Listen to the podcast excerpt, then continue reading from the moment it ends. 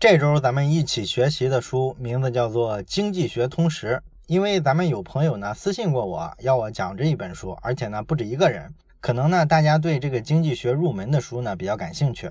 我本来呢是想后面再讲这本书，但是呢这两天的时候啊，正好是看到一条新闻，跟这本书的作者薛兆丰有关，所以呢我觉得就借着这个机会啊，顺便讲一下吧。这条新闻呢，可能有些人也看到了，就是说呢，这个北京大学啊国家发展研究院的教授薛兆丰，他呢这两年做了一个尝试，就是知识付费，因为这两年这个东西比较火嘛，所以呢他做了一个尝试之后呢，讲了一个经济学的课程在网上，结果呢卖火了，据说呢卖了四五千万的销售额。按这个主流的知识付费平台和作者之间的分成比例的话，他应该能拿到两千万以上。所以呢，他靠这个课程呢，变成了一个网红教授，而且呢还很挣了一笔。但是呢，三月十号的时候呢，出了一个新闻，说呢他从北京大学国家发展研究院辞职了。啊，为啥要辞职呢？可能啊就跟这事儿闹出来的这个舆论争议有关。因为呢，北大很多这个搞经济学研究的同事呢，就攻击他，说他不应该拿这个北大的噱头啊去卖课啊。因为那个课程呢，他这个营销文案里啊说的是，不是每个人呢都有机会上北大，但是呢，我们这个课呢，可以把北大的这个正牌教授讲的这个经济学的通识课呢给到大家，只要你付一点费用就行了。所以说呢，他这个课实际上呢是打着北京大学的名号在卖。而这个薛兆丰教授呢，他呢其实是北京大学啊国家发展研究院院聘的教授，也就是说呢，在用人机制上呢，可能这个高校呢，它毕竟是体制内嘛，人还是分三六九等的，可能也分什么校聘的、院聘的不同的级别。电视台好像也是这样，什么台聘、频道聘啊、栏目聘，各种不同的身份在台里呢有不同的地位，这也是体制内的单位独有的一种文化吧。所以说呢，有些北大的同事呢就抨击他，说他是北大院聘的教授，不能拿北大的名义去宣传。所以呢，这事儿出来之后呢，大家就在网上争论，说这个北大国发院的教授究竟算不算北大教授？这个网络舆论嘛，一旦讨论一件事儿啊，形成一个风气之后啊，就开始讨论到别的方向去了。你比如说，很快就有一些经济学领域的著名的教授开始公开的抨击，说这个知识付费啊，只能是一些三流的内容，真正优质的内容应该是免费的。这事儿呢一讨论，肯定网上又整起来了。因为本来啊这两年这个知识付费起来之后呢，大伙儿呢就天天在那儿争论，究竟付费的内容啊是不是好内容？本来就有这个议题，这样一点火呢，一下又爆炸了。讨论着讨论着呢，很快又开始有人去扒这个薛兆丰的履历，很多人呢就开始说他这么多年呢出的这个学术论文啊不是特别多，于是呢很多人又开始质疑他的学问水平。当然了，也有很多人对这事儿的理解呢，就是文人相轻嘛，你就是看到人家挣钱了眼红啊，也有这么说的啊。咱们这里呢就不讨论这事儿了，因为咱们都是外面的人，咱们掌握的信息是非常有限的，我们是不可能对这事儿能做出一个全局式的评判的。怎么说，其实都是偏颇的。我们就就着这事儿呢，就讲一讲薛兆丰这本成名作《经济学通识》吧。那么这本《经济学通识》呢，其实我好多年前啊就翻过。那么我觉得呢，很多学科的这个科普的工作，其实国内的大部分的教授专家呢做的都不是特别好。你看国外的很多老外啊，包括一些很厉害的专家啊，有一些甚至是诺贝尔奖的获得者。他们呢都有一些在大众层面挺畅销的一些书，你比如说《思考快与慢》啊这一类的书。可是咱们国内的大部分学者呢，好像在嫁接学术跟大众的这个层面呢比较弱，尤其是这些一流高校里的教授，往往都书斋气比较重。所以呢，你横向来比一下国内写这些经济学科普的书呢，这本书呢可能是算国内在做经济学科普方面做的比较好的一本书。那么咱们这周呢就讲一讲这本经济学的科普。如果你没太有经济学基础，同时呢又对经济学很感兴趣的话，这本书呢其实是值得读一下的。那么这本书的内容呢，我给它捋了一下啊，大概呢我觉得可以围绕三个词来讲，这三个词呢分别是价格、公平和权衡。那么今天呢，咱们就先讲一下第一个词，价格。咱们都知道，价格呢，在整个市场经济、整个经济学里面，可能是最重要的一个因素。那么，价格的本质是什么呢？那薛兆丰呢，就认为价格的本质其实就是一个需求的筛选手段。这个观点就是贯穿咱们这一期内容始终的一个主题。那么，为什么说价格是一种需求的筛选手段呢？咱们就举一个简单的例子啊，你比如说吧，坐公交车的价格和打出租车的价格啊，差距非常大。那么为什么会差距特别大呢？因为你在选这两种交通方式的时候啊，其实呢，你心里呢就是一个需求的一个甄别的过程。也就是说呢，你会判断一下你这次出行的需求，比如说你是不是非常着急，是不是要尽快的到达目的地？哎，如果你特别急的话，那么你可能就会选择出租车，对不对？尽管说呢，打出租车比坐公交车要贵好多倍，但是因为你这个需求太重要了，所以呢，你宁可多付出一些成本，也要尽快的到达。在这个过程之中呢，这个价格呢就是一个需求的筛选手段。你打出租车的时候，往往是比较急迫的需求；坐公交车的时候，可能是需求不那么急迫。那要是这么讲的话，看起来就很简单，对不对？但是在实际的生活里面呢，这个价格呢，它要发挥这个需求筛选的作用啊，往往呢，因为场景的多变，它其实不那么容易看清楚，这就会造成呢，咱们很多看法、很多主张，其实呢，跟价格调节需求的这个作用啊，往往是背道而驰的。你比如说，咱们国家现在放长假的时候。你比如说十一这个高速公路啊，都是对全民免费开放的，对不对？这时候是不收钱的。那么不收钱这事儿呢，当然对于咱们老百姓来说，肯定是是举双手欢迎，因为这个给咱省钱嘛，对吧？可是呢，这个措施啊也实行了好几年了，咱们每年长假的时候都会看到同样的新闻，这个高速公路呢，基本上就变成了一个停车场了。队伍排的呀，根本走不动啊！甚至出了很多奇葩的新闻，说呢，大伙这车堵在高速公路上，实在是走不动。于是呢，好多人就下来，什么做广播体操的，跟这个陌生人搭讪、交换联系方式的，等等等等啊，特别好玩。你从价格这个层面来分析一下这件事儿呢，你会发现，这个省钱嘛，确实是省了。可是呢，因为把价格这个因素拿掉了，就导致了这个需求没有细分。本来嘛，放假的时候啊，大家对于要不要走高速公路，其实是各自有不同的需求。有的人呢，他可能这个节假日呢，他必须要回老家，必须要看一下老人，可能家里啊老人病重了之类的啊，这个需求是非常急迫的。所以呢，对他来说，他对价格是不敏感的，他宁可说走高速公路，付上几百块钱的这个路费，尽快的赶到家里去。所以，要是收费的话呢，这部分需求比较大的人啊就被筛选出来，只有这部分人在使用高速公路，所以高速公路呢就不至于说堵成停车场。而有些人呢，他需求没那么大，他本来都可以乘一个公共交通回去的，比如坐火车、坐长途汽车，但是他一看高速免费啊，所以就直接开车上了高速啊。结果呢，这样的人特别多，就导致呢整个高速公路呢就堵成一团了。所有这些困在高速公路上的人啊，他的需求啊其实是各式各样的，就没法做筛选。所以这是一个非常典型的价格发挥不了需求筛选作用的实例。那么跟这种例子比较类似的，你像咱们每个城市啊，到了上下班的时间，这个道路啊都拥堵的特别严重啊。中国大部分城市都是这样的，对不对？那么为什么上下班的时候道路会拥堵成这样呢？主要原因呢，肯定是跟私家车多有关系。但是更重要的是什么呢？更重要的是道路是免费的。道路是免费的，那么所有人上下班的时候都愿意开私家车出来，而不愿意去乘坐公共交通。即便说你早上上班的时候啊，你想尽快的到达公司，因为你有一个非常非常大的单子要跟客户去谈，千万不能迟到。但是你也没办法，因为所有人的需求啊都汇总在这条道路上，因为没有付费上路这个选项，所以说你想花钱去买一个便捷都没辙啊，你只能在那儿堵着。类似这样的经济损失啊，因为堵车造成的大了去了，对吧？这就是说免费带来的一个问题。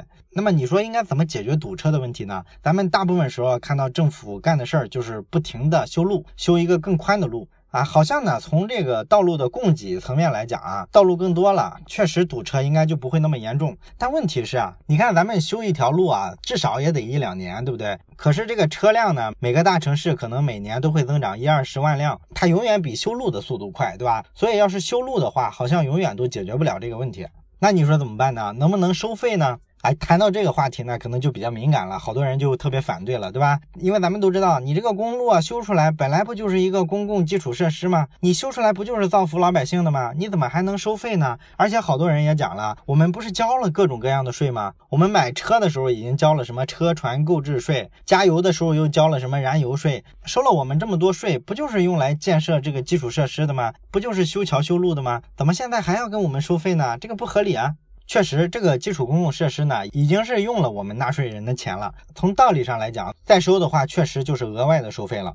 但是问题是啊，虽然说收了我们的税之后，我们等于变相的为这条路交了钱、付过钱了。可是那个交钱的方式呢，其实是有问题的。为什么呢？因为那个你只要有车开车，他就会收一部分钱。这就相当于什么呢？不论你走哪条路，其实都是相当于收过，而且收的钱都是一样多的。但实际上呢，这个交通啊，你要是按需求来看，你要是看它的价值的话，肯定是市中心那些最核心的那些主干道，他们堵车堵的为什么最厉害呢？因为那些地方呢，往往是交通最便捷的地方，可能去四面八方都要经过那些主干道，那些主干道才是真正的说应该收钱，而且应该把费用收的特别高的，而那些比较边缘的地方呢，其实可以免费。如果是这么收的话，其实就相当于用价格做了一个需求的筛选。如果你有特别急的事儿，非得去市中心，或者非得经过市中心，那好了，你就交钱走市中心嘛。这就把你这个非常重要的需求啊，给你用价格区分出来。那么没有特别重要需求的呢，因为有个高价的存在，他就不愿意去走市中心，他就绕着走。所以市中心的这个堵车的情况呢，可能就没这么严重了。所以说呢，你这个解决交通拥堵啊，可以通过在某些时段、某些路段进行收费的方式啊，做一个需求的筛选。这样跟所有的路段都免费比，相对来说呢，就能更有效率的去调节这个车流量的变化。当然了，咱们关于这个收拥堵费的问题啊，其实在媒体上讨论过好多轮啊。每次呢，只要提这种建议呢，都被老百姓骂得狗血喷头。所以这个措施呢，在经济学家这儿分析是可行的，但是要真正的实施呢，这个舆论压力是非常大的。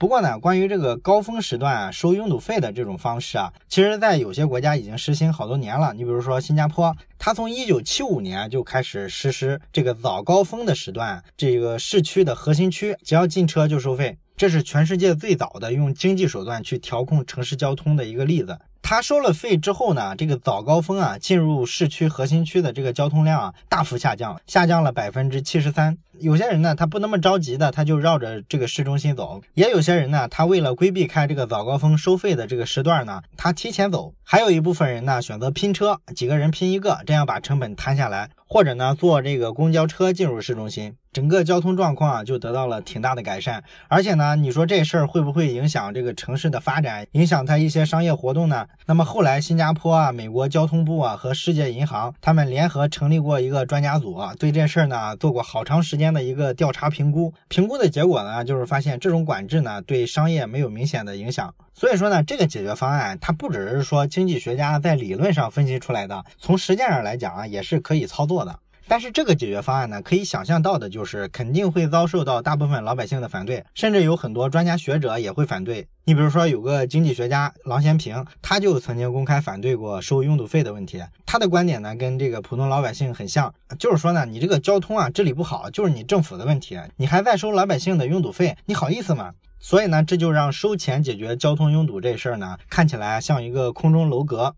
这是咱们刚才讲的这个道理。如果免费了，价格就没法发挥它筛选需求的作用了。那么除了说这个免费之外，咱们还看到，在市场经济里面还有另外一种情况，就是没有免费，但是这个价格呢，它的定价不是很合理。你比如说，价格可能定的特别低。在定价特别低的时候呢，也会造成需求筛选不灵。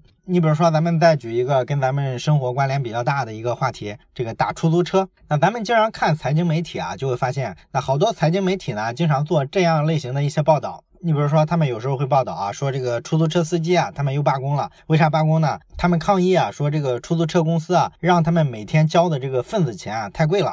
然后媒体呢就给他们报道，然后大家普遍就讨论说这个出租车公司啊太黑了。那你说出租车公司收出租车司机的这个份子钱啊，到底是高是低呢？应该按什么标准去评判呢？咱们知道啊，这个出租车公司啊，在舆论里啊，往往是被黑的比较惨的，对吧？为什么被黑的比较惨呢？其实就是因为啊，他拿了一个有垄断性质的牌照。因为咱们这个出租车公司嘛，不是说民营的谁都可以干，而是呢，政府发给他牌照，这个跟什么银行之类的是一样的，是吧？属于授权许可经营。所以呢，这些出租车公司呢，它就相当于垄断了一个城市的出租车牌照。而且呢，大部分城市啊，出于这个交通拥堵的考虑呢，一般来说呢，对这个出租车牌照的增加速度啊是非常保守的啊，十年八年的都不会增加出租车，所以这就导致呢，这个出租车牌照呢是个非常非常稀缺的资源。那么稀缺了之后呢，自然就推高了它这个份子钱的额度嘛。那咱们再看这个财经媒体啊，他们虽然说仗义直言，为这个出租车司机呢打抱不平，而且呢，他们主张说把这个带有垄断性质的份子钱给它降下来，这样呢，出租车司机就能多挣些钱，然后呢，我们乘客呢打出租车也就不用那么贵了，这不是挺好的一事儿吗？你觉得这种分析站得住脚吗？其实站不住脚。为什么呢？咱们想想这事儿哈，其实呢，一个东西啊，只要是在市场上流通，你不管它的源头啊是来源于垄断呀，还是说来源于一个市场化的行为，它其实最终形成的这个价格都是一个市场化的价格，这个跟来源是没关系的。你像刚才咱们讲的这些出租车公司，他收的每个出租车司机的这个份子钱高低，最终是怎么形成的呢？是不是这个出租车公司的领导啊，他拍脑袋定的？他觉得就定这个价，于是就是这个价格了呢？其实不是。咱们打个比方，假如说真的像媒体报道里建议的那样，政府出手说你们这个收的太贵了，你打个五折吧，从每天收司机三百块钱降到收一百五，你认为出租车司机就能挣更多钱了吗？这个份子钱啊，一定是按市场价格定出来的。每个城市呢，一般来说都有好几家出租车公司，不止一家。所以他们虽然是垄断性的拿下了这个牌照，他也是在做市场化运营的。出租车公司与公司之间其实是有竞争的。然后呢，这个出租车司机之间呢也有竞争。如果说啊，这个价格特别不合理，太高了，出租车司机开车之后发现每天都白干，挣不着钱，那么这是个市场化行为，出租车司机一定就不会再干了。大量的出租车司机发现无利可图，都不干了之后呢，这个出租车公司一定会降低份子钱的。没有司机帮他干活，他挣谁的钱去？所以说，这个份子钱其实就是出租车司机之间相互竞争博弈，最后形成的一个市场化的价格。你们要是都不愿意干了，那这个份子钱一定会下降。可实际上有这个情况吗？明显没有嘛。每一个城市的这个出租车牌照都非常值钱。你看咱们国内经济好一点的这个一二线城市，哪个出租车牌照的黑市价格不得一两百万？你说一两百万，你得跑多少里程才能把这钱挣出来？它合理吗？合理不合理的，这是一个市场行为，它足够稀缺，市场就能把这个价格推高到这么高。这个不是用直觉去判断它合不合理的。这么高的价格仍然有人买，就说明在司机的眼里啊，他是值这个价的。所以你说这个份子钱高和低，你怎么能因为说出租车司机啊抗议一下、罢工一下，大家就去呼吁政府强制给他压下来呢？其实是不合理的。而且咱们退一步讲啊，假如说政府真的用行政命令强迫所有的出租车公司把份子钱强行降低。那么会出现一个什么结果呢？肯定是各种腐败、各种潜规则就出来了，对吧？那你出租车司机想到出租车公司去拿到这个牌照去跑这个出租车，可能要送好多礼、托好多关系啊，明着的成本给你压下去了，暗地里的成本就一定要再补回来，总的成本跟原先还是差不多。这就是市场的力量，它是各方博弈找到的一个平衡点。这个平衡点呢，就是一个均衡的价格，大家都接受的。如果这个价格特别失衡，那么一定会有人离开这个市场。可是我们看这个实际的状况，你发现没有？所以这就证明这个价格其实是没有问题的。所以说呢，你把份子钱压下去，出租车司机他该付给公司的成本也不会变的。而且你把份子钱降低呢，消费者打车的成本也不会出现明显的变化。因为这个份子钱调整啊，其实改变的是什么呢？改变的是出租车公司跟出租车司机一个名义上的分成比例，也就是说是人家两家的事儿，跟消费者没有关系。消费者打车的时候啊，付出的费用啊，该付多少还是多少。因为理想的出租车价格呢，是消费者与消费者之间竞争的一个结果，这也是一种均衡。如果这个价格出现了明显下降，那么打车的人就会变多，打车的人一多之后呢，出租车又不够用的，这个价格还会再涨上去。当然了，你可能会说，这个出租车公司的价格不是被政府限制的吗？像这个起步价什么的，政府不都给规定死了的吗？所以砍掉份子钱之后，政府也可以把价格再往下压呀。还是那个道理，你总的付出成本啊，还是会跟原先差不多的。这个成本体现在哪儿呢？还是那些潜规则的东西嘛。价格管制呢，只能压低的是明面上的成本，真正的成本不足的部分，它要用隐形的一些方式去表达。你比如说，你把价格压得特别低之后啊，出租车司机呢发现挣不着钱，于是一定会出现各种奇葩的行为。你比如说，故意给你绕路绕远啊，或者顺路去拉别人，强行让你们拼车，然后挑活儿，特别近的地儿不去。这些隐性的方式，都是你付出的一些其他成本。你把隐性的跟显性的成本加起来之后啊，你会发现呢，可能跟它实际上的市场价格又差不多了。所以说，还不如明码标价，价格高一点，这时候体验更好呢。你看北京的出租车司机啊，为什么名声特别不好呢？不就是这样吗？他为什么动不动就挑活？其实根本上来说，就是价格定低了。北京那地儿，你别看一打车动不动就一两百块钱，好像已经很高了，对不对？但是相对于北京有这么多人、这么大的打车需求来说，北京那点出租车的数量明显不够，所以它就是很稀缺嘛。所以那个价格还是没有体现出它的稀缺性，那它就一定会在别的地方找补吗？啊，这不是个素质或者道德的问题，这是个标准的市场经济。问题，假设说北京的这个出租车的价格再翻一翻，比如起步价到三十块钱，那如果这个价格是个市场均衡的价格的话，那么会出现一个什么问题呢？打车的人可能会少掉一多半，只有一小部分人会打这个车，因为太贵了啊。只有在你特别需要打车的时候啊，比如赶飞机、开重要的会议这种特别紧急的事情的时候，你才会去打，对不对？这种状况底下，这个出租车司机的服务态度一定会变得特别好，因为他接一个活儿没原先那么容易了，不像原先路边排着队的去打这个车，他还要挑三拣四的。现在是虽然一个乘客的这个客单价非常高，可是他不容易碰到一个乘客，所以说一旦这个乘客要来坐车之后，他一定服务态度特别好，服务质量特别高，绝对不敢有那些坑蒙拐骗的行为。这个服务质量问题不就解决了吗？所以说呢，如果价格太低啊，其实也是很难发挥出一个需求筛选的作用的，最终呢只会导致这个市场特别混乱。当然了，价格过低的情况呢，其实在很多地方都有体现，尤其是很多需要卖票的地方，对吧？你比如什么演唱会啊、足球赛啊、篮球赛啊，往往都会有很多黄牛票，对吧？那么你说黄牛为什么会产生呢？是因为价格过高还是价格过低？当然是因为价格过低嘛。价格过低的时候啊，黄牛发现呢，这个比实际的市场价要低很多，他发现有利可图，他才会去想办法把这个票啊都买下来，然后囤在手里，高价再转给其他人，这就是一个标准的市场化行为。他之所以选择去买这些票囤起来，就是他有足够的把握去判断，发现这个需求啊是非常稀缺的，而这个价格呢是压的过低了。价格过低的时候呢，就没法对需求做筛选。你比如说，你是周杰伦的铁杆粉丝啊，喜欢了他快二十年了，他每张唱片你必听，每首歌你都会唱。那么他来你所在的城市呢，开一个演唱会，你能买到票吗？你肯定买不到，为啥？因为那个票卖的太便宜了，可能就卖一千块钱。那卖的便宜的结果呢，就是你这种真正需要的人啊，往往是抢不到的。有很多不像你这么铁的粉丝啊，可能会发现呢，这个票呢也不是很贵，于是呢就把票都买走了。而像你这种真正有需求的，是买不到票的。这时候呢，你就只能去找黄牛。那黄牛发现你这个人群啊，实际上能承受的价格是五千块钱，所以呢，他就把这个票翻了好几倍，五千块钱卖给你。而对你来说呢，五千块钱你自己衡量一下，去听偶像的一个演唱会，你自己判断认为值，你就会去买这张票。所以说，黄牛有一个非常重要的作用，就是当价格过低，发挥不出筛选需求的作用的时候，他们起一个矫正的作用，把价格再给它抬上去。所以说，这是一个需求发现的过程。包括说这个春节的时候，火车票很多黄牛倒卖火车票也是一样的道理。虽然你可以从道德上去抨击他，觉得说他挺不道德，而且呢跟我们国家的这个法律呢有所违背。可是呢，黄牛的存在也就说明了春运期间的这个火车票其实价格是不足够高的，因为咱们火车票的价格有很强的国家意志，春运期间呢也不允许涨很多。但实际上呢，这个春运期间的这个运输量啊，要比平常大好多倍。按正常的市场需求去判断的话，春节期间啊，至少也应该涨个两三倍。你看一下那些比较热门的旅游城市，它春节期间那个飞机票价格涨多少倍，你就知道了。这个火车票啊，其实是便宜多了，基本上没怎么涨价。这就是为啥黄牛屡禁不止，就是发挥不出啊这个价格在市场经济中的需求调节的作用。